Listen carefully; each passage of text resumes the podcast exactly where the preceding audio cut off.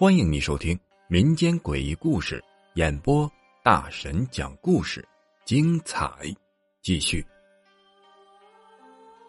工厂鬼市，你随身携带的观音像会在关键时刻帮助你吗？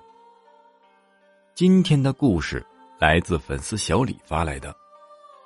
二零一四年的七月十五号那一天一大早。他朋友约他一起吃早饭。吃完了饭，他朋友就带着他去了一个小区。这个小区没有名字，小区里边有一个废弃的小型工厂。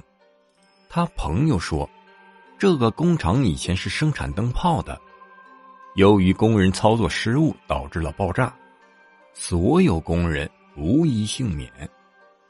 他们两个当时就很好奇，想要进去看看。里面是什么样的？往里边走的时候，碰到了一个疯疯癫癫的女人跑了出来。这个女人边跑边说：“里面有人，里面有人。”当时他们两个以为这个女人是神经病，也没有搭理她，就进去了。进去以后啊，他朋友在一楼转了转，他就上了二楼。他看到二楼有一个办公室。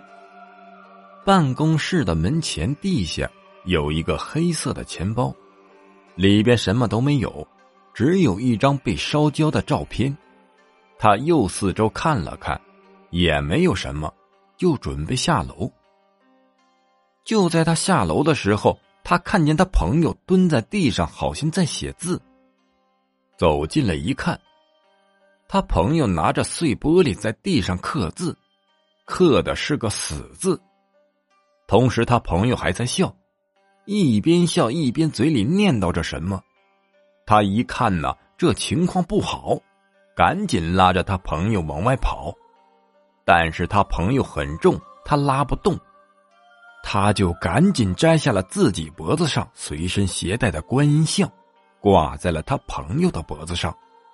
那一瞬间呢，他朋友不笑了，他拉着朋友就跑了出去。跑出去以后啊，他又回头看了一眼，他居然看到在一楼有一个戴着安全帽的工人冲着他们乐。再往楼上看，二楼也站着一个小男孩在冲他们招手。